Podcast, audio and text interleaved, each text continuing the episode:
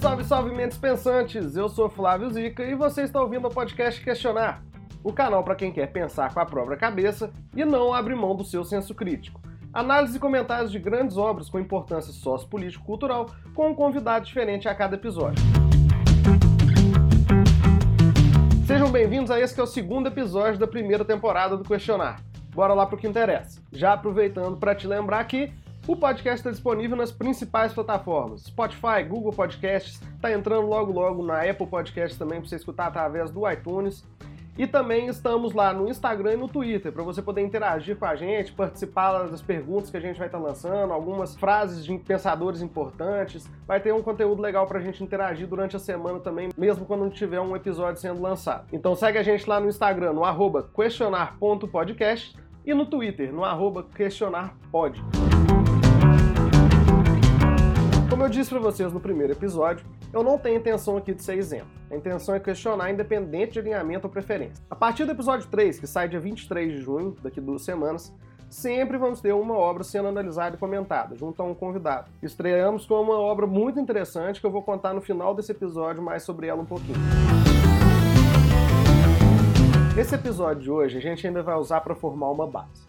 Nós vamos fazer junto um teste de quadrante político que vai nos mostrar um pouquinho de onde a gente parte nessa caminhada. E é daí, desse ponto, que a gente vai sempre se permitir questionar, sempre mantendo em dúvida as nossas certezas, para que possamos, assim, melhorar o nosso senso crítico.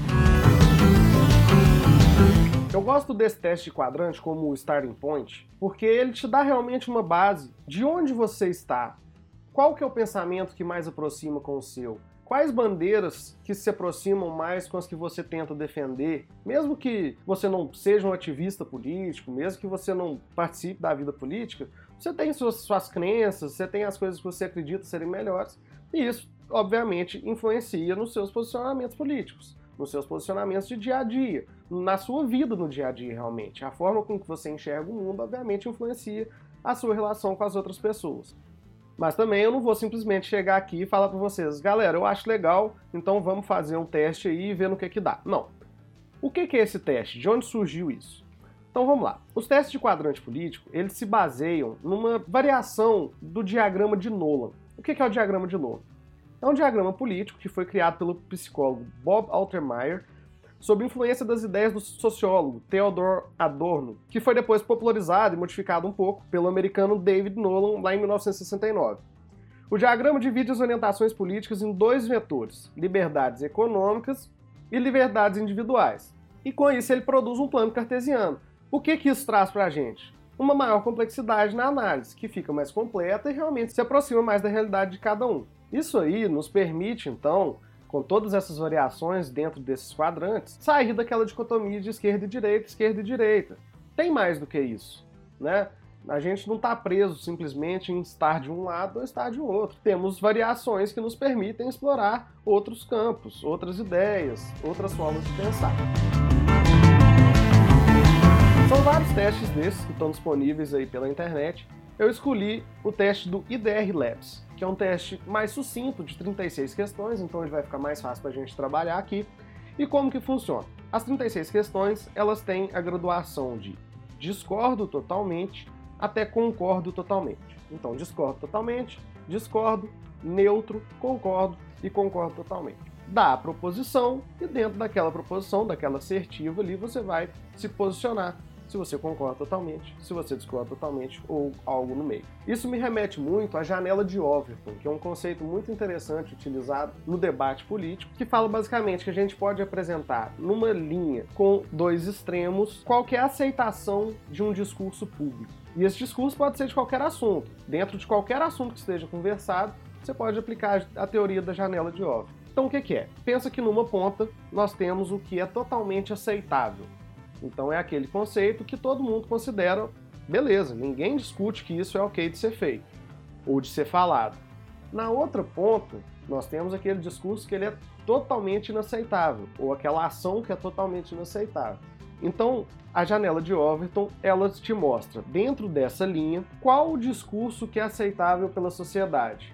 Então, desde lá, falar o que é 100% aceito, até chegar no que é 100% não aceito, tem parâmetros onde as pessoas aceitam o que está sendo falado. E aí tem toda uma discussão por trás disso, até de questão de manipulação, que existe uma forma de se manipular a janela para você poder chegar no que você quer. Então você vai aos poucos, minando aquilo ali, fazendo propaganda do que, você acha que é melhor e trazendo a janela, arrastando a janela um pouquinho a cada vez para chegar no ponto que é desejável. Então, isso é muito feito em termos de política. Foi uma discussão até interessante quando teve a época das reformas, que falava-se que o governo estava empurrando a janela de Overton para as pessoas poderem se sentir mais confortáveis em ter os direitos trabalhistas reformados. Então, tem formas de manipulação dessa janela que são muito interessantes serem estudadas também, mas isso é para outra conversa.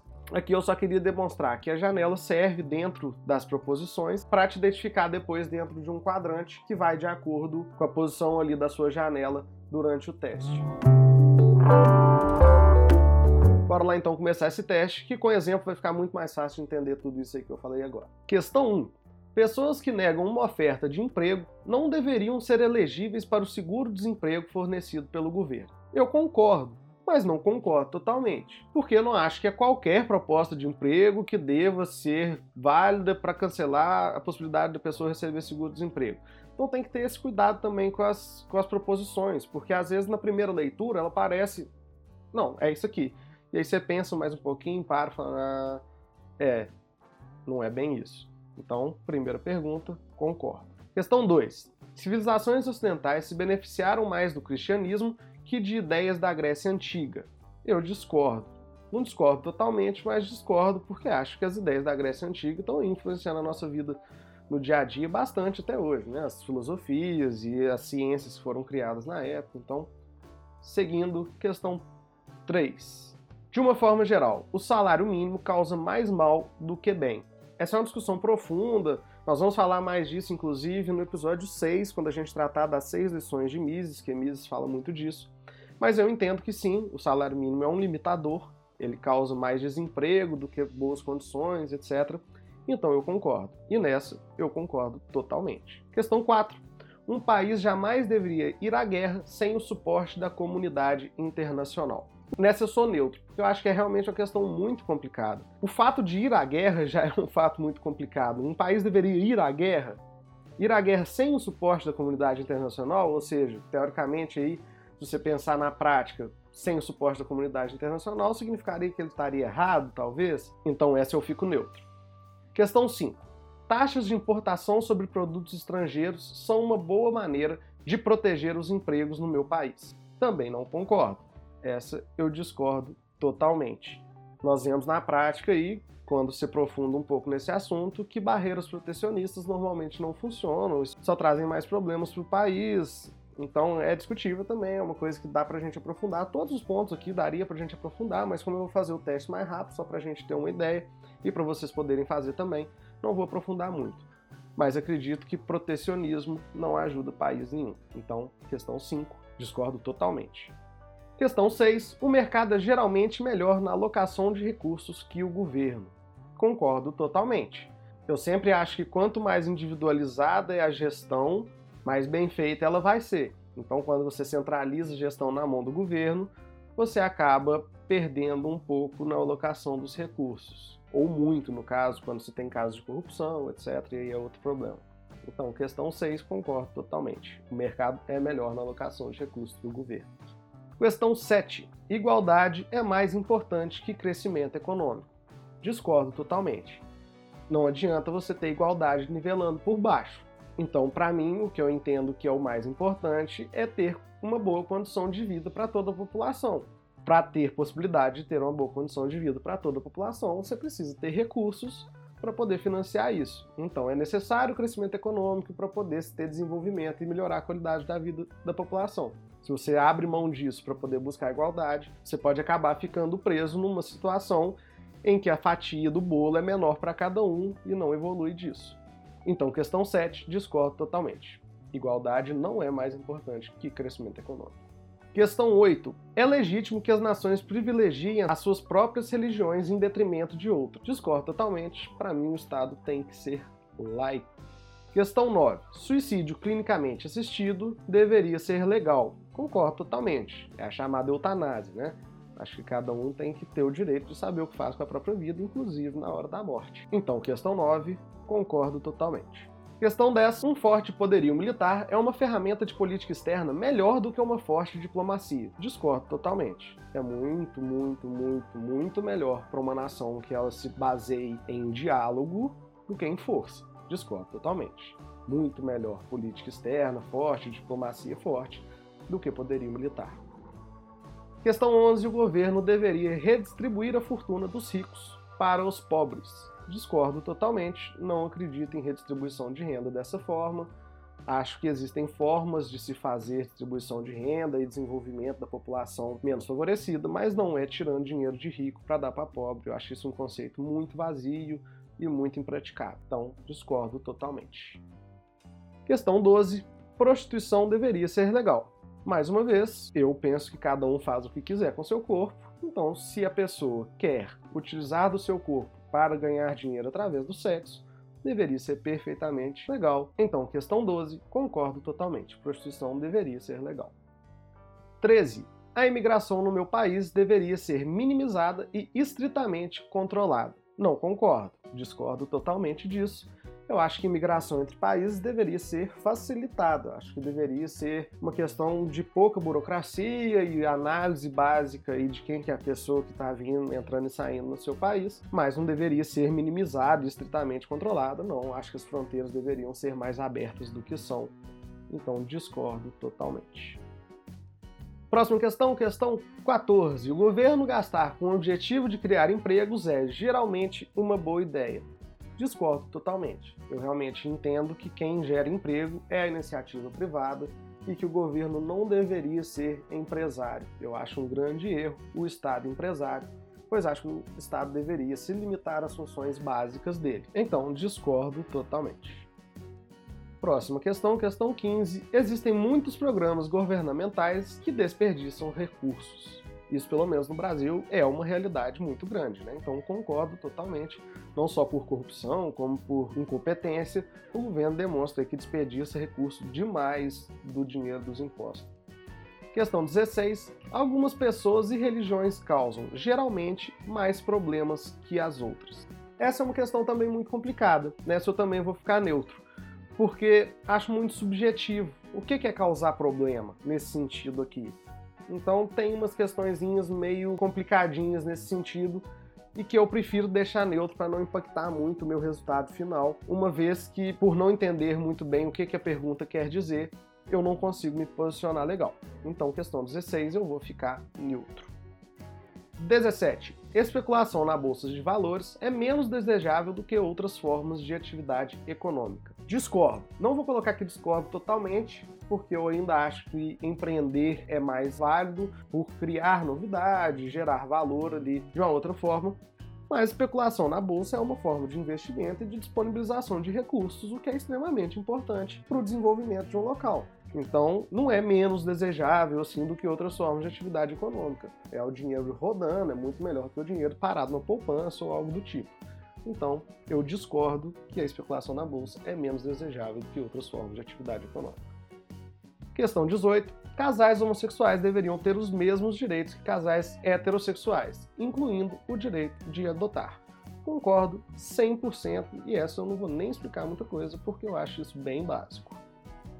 Questão 19. Programa de vigilâncias e contra-terrorismo foram longe demais. Sim, eu acho que eles foram longe demais.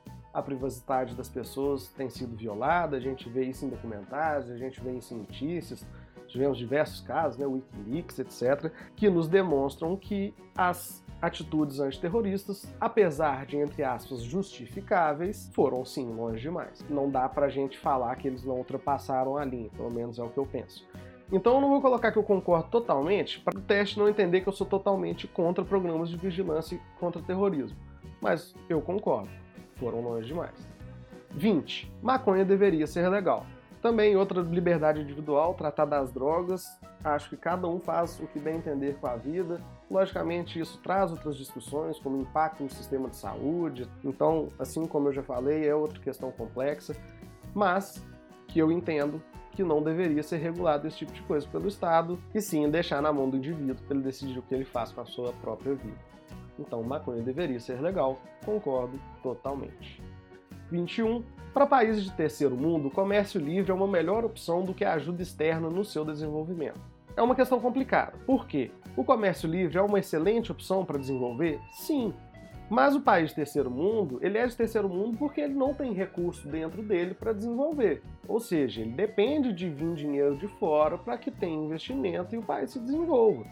A não ser que comece ali um boom de geração de valor, que se crie novas coisas naquele local, mas o normal é se buscar investimento externo para poder ter desenvolvimento.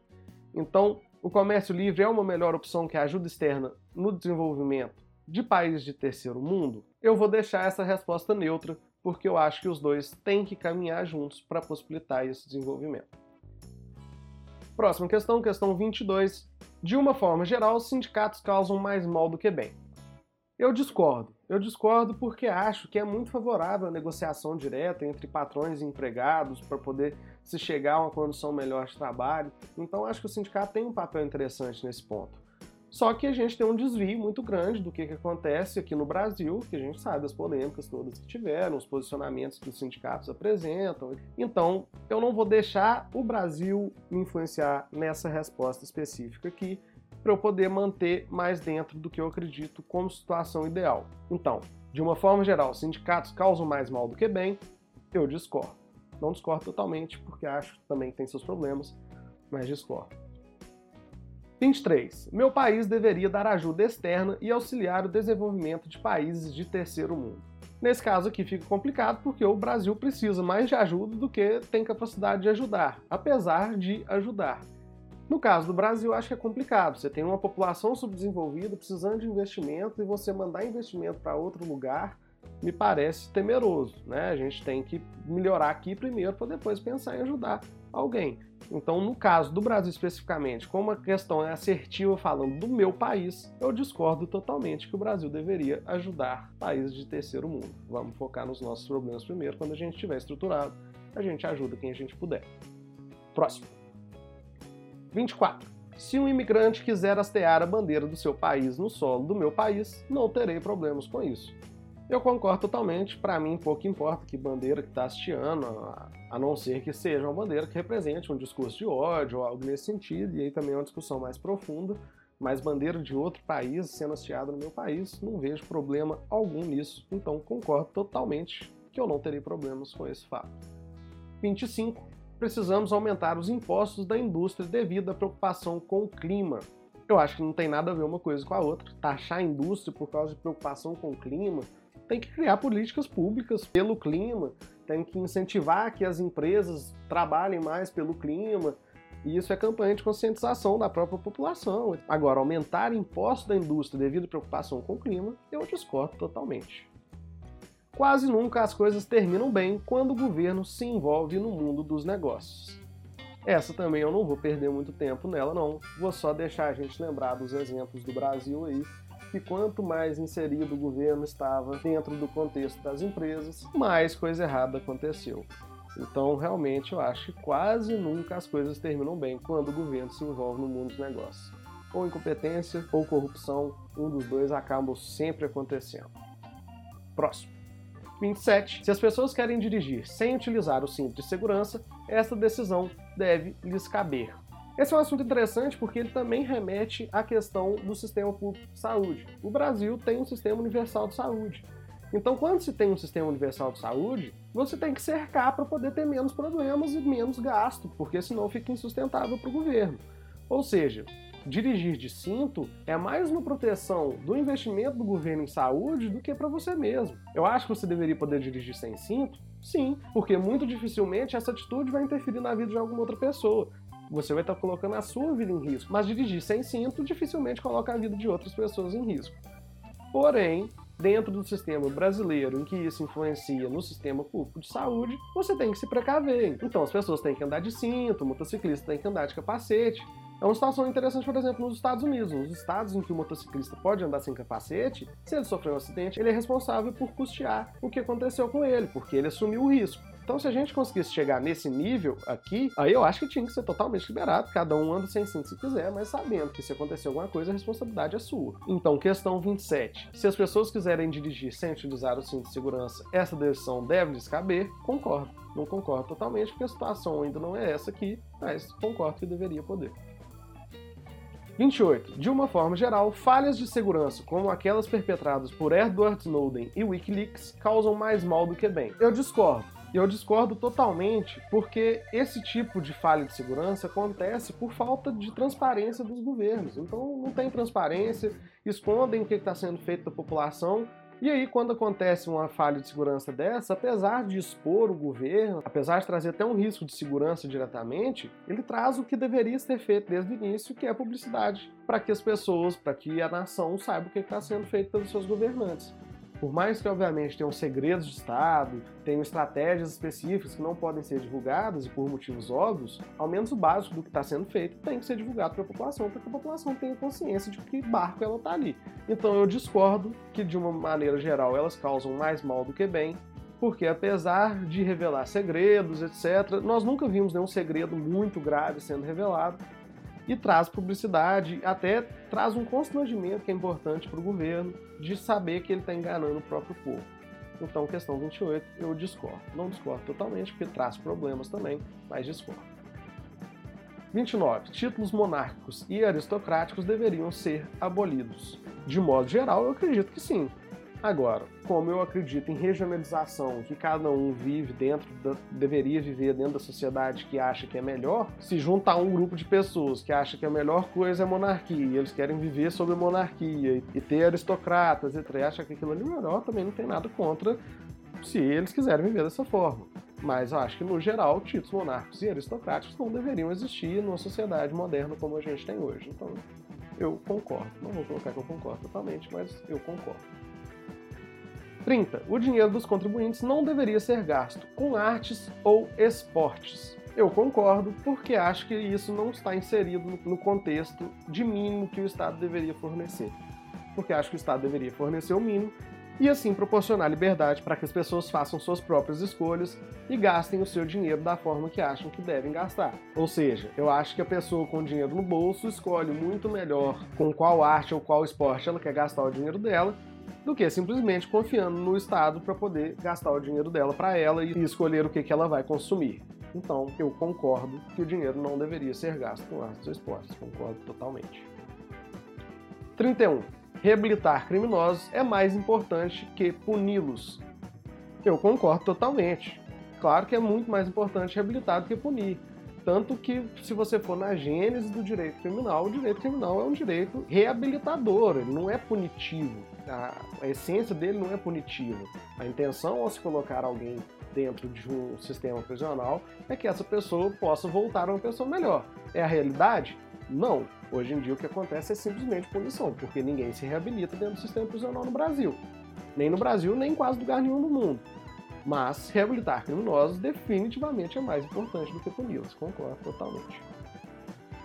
32. O governo deveria fornecer assistência médica sem custo para os seus cidadãos. Eu discordo. De início eu discordo porque governo fornecer sem custo para seus cidadãos não existe. Não existe nada grátis. Não existe almoço grátis, não existe serviço nenhum fornecido pelo governo de graça, porque o governo não gera riqueza. Simples assim. O governo depende do dinheiro do pagador de impostos para fazer qualquer coisa que ele deseja fazer, por mais honrável que seja, por mais maravilhosa que seja a coisa, o governo não tem uma fonte de dinheiro. A fonte de dinheiro é o pagador de impostos, então não existe nada sem custos. E tendo isso dito, eu também não acredito que um sistema universal de saúde seja eficiente. Eu acho que a gente teria formas muito melhores de fornecer saúde para quem precisa, por exemplo, o sistema de vouchers, o Estado custeando a necessidade de quem precisa, não deixando ninguém desamparado, porém sem um sistema universal de saúde, até porque quem tem condição de pagar deve pagar, quem não tem condição, o governo deve suprir para eles. Para mim, o pensamento é esse. Então, o governo deveria fornecer assistência médica sem custo para seus cidadãos? Eu discordo. Não discordo totalmente, porque eu acho que para quem precisa deve fornecer sim, mas não deve ser universal. Próximo, estamos quase acabando. 33. Pena de morte deveria ser uma opção em certos casos. Pena de morte é um dos assuntos mais complicados que existe. Eu acho que essa pergunta é complicadinha porque ela fala em certos casos, então não dá para fugir da cabeça. Você pensar em crimes hediondos, por exemplo, pego em flagrante ou reincidência de crime hediondo, eu não consigo excluir totalmente a possibilidade da pena de morte. Mas sempre está lá atrás da cabeça aquela frase do Marcelo D2: o Estado não tem direito de matar ninguém. E principalmente quando você vê que o Estado erra muito, que já tiveram vários e vários casos de pessoas serem executadas por pena de morte em outros países e depois ver que aquela pessoa era inocente, isso é muito preocupante. Né? Então eu vou colocar que eu concordo por causa desses certos casos. Não concordo totalmente, porque senão pareceria uma coisa mais irrestrita, mas por causa dos certos casos eu concordo. 34. No fundo, existe um conflito entre os interesses das empresas e os da sociedade. No fundo, no fundo, não. O interesse da empresa é lucro, o interesse da sociedade é bem-estar. A empresa obtém lucro quando ela gera bem-estar para a sociedade. Tem desvios de conduta, como em qualquer situação, tem situações de acúmulo de poder em que torna essas possibilidades de desvio de conduta e abuso muito mais possibilitadas. Sim, mas no fundo, existe um conflito entre os interesses das empresas e da sociedade, de um modo geral, assim? Não acredito que seja. Lucro, bem-estar, bem-estar, gera lucro. Então eu discordo totalmente que no fundo existe um conflito entre os interesses das empresas e da sociedade. Penúltima questão: alguns países e civilizações são inimigos naturais. Eu concordo, historicamente tem povos que se odeiam, que não se dão realmente e que só pararam de brigar porque foram separados por uma fronteira ou algo assim. É, por muitas questões, passa da religião a realmente etnia. E infelizmente isso ainda é real, mesmo no século XXI, a gente não está livre disso. Então hoje ainda eu respondo que concordo sim. Concordo que alguns países e civilizações são inimigos naturais. Concordo totalmente. Finalmente chegamos na última questão. O governo deveria definir um limite para o salário dos banqueiros e CEOs. Discordo totalmente. O governo tem nada a ver com definir limite para salário de ninguém. Salário é uma expressão do valor do trabalho daquela pessoa. A capacidade de gerar valor dela significa o tanto de dinheiro que ela vai receber por aquilo. Então eu discordo totalmente que o governo deveria interferir limitando os salários de banqueiros e CEOs. Terminar Vamos ver o resultado agora. E o resultado não é surpresa nenhuma. Quem me conhece sabe que eu sou um liberal declarado, me considero libertário, participo de movimentos como Livres, e convido todo mundo a conhecer, se tiver curiosidade, saber um pouco do que é a liberdade por inteiro, que é isso que a gente chega aqui. Naquele plano cartesiano que a gente discutiu no início, do diagrama de Nolan, eu estou bem lá em cima, tanto na defesa das liberdades individuais, quanto na defesa das liberdades econômicas simplesmente porque eu acredito e a gente vai discutir isso no decorrer dessa primeira temporada, com a análise de algumas obras, também eu já citei as seis lições de Mises, que demonstra o que eu acredito muito, que liberdade não se desassocia, não tem como parcelar ou fatiar liberdade. Ou você tem liberdade por inteiro, ou você não tem liberdade nenhuma, e no final das contas você está refém de um sistema que te controla. Eu estou bem pertinho ali de Milton Friedman, no quadrante amarelo, inferior direito, que é o que representa justamente isso, que são as pessoas que têm uma tendência a defender a liberdade por inteiro, tanto econômica quanto as liberdades individuais. Então agora já está claro qual que vai ser meu ponto de partida.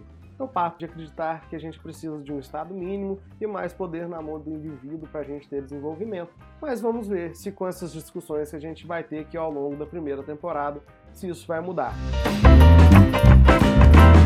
Reforço o convite. Se você acompanhou, fez o teste aí, tira um print, posta a tela no seu Instagram ou no seu Twitter, marca o questionar, vamos conversar sobre o seu teste, manda aí pra gente perguntando se você teve alguma dúvida ou comentando o que você achou interessante desse teste. É um teste muito amplo, é um teste que trata de diversos temas e que dá para ter uma ideiazinha do que cada um aí pensa sobre temas muito polêmicos. Eu vou postar lá nas nossas redes sociais o resultado do meu teste para vocês verem exatamente onde eu me posicionei e vou postar também alguns outros testes interessantes que eu achei pela internet, tanto de personalidades como de até super-heróis eu achei qual a posição de cada super-herói.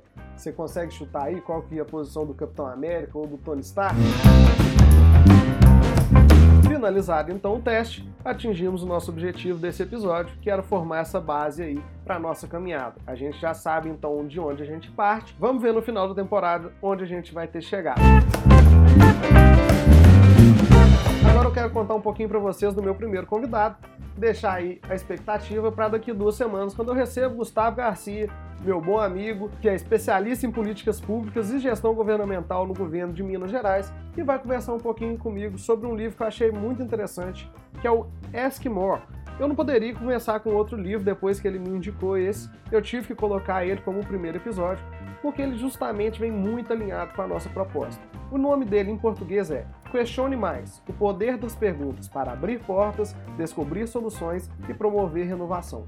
É um livro que trabalha o conceito de que perguntar mais e da maneira certa impacta de maneira positiva em todos os aspectos da nossa vida. Então a gente vai trazer essa discussão para vocês, mostrar um pouco do que, que o livro fala, quais as técnicas que o livro trabalha. É um livro que não está disponível em português, mas está disponível aí na Amazon e em outras lojas de e-books que você pode comprar se quiser ler e acompanhar com a gente no próximo episódio. Então é isso, galera. Muito obrigado mais uma vez por terem ficado até aqui comigo. Eu vou me despedindo, mas antes preciso convidar vocês novamente para nos acompanhar na sua plataforma plataforma preferida de podcasts, estamos disponíveis em quase todas elas. E também seguir a gente no Instagram, no arroba questionar.podcast e no Twitter, no arroba questionarpod. Valeu demais, forte abraço, espero que vocês tenham achado interessante e vejo vocês daqui duas semanas falando sobre Questione Mais com Gustavo Garcia. Valeu!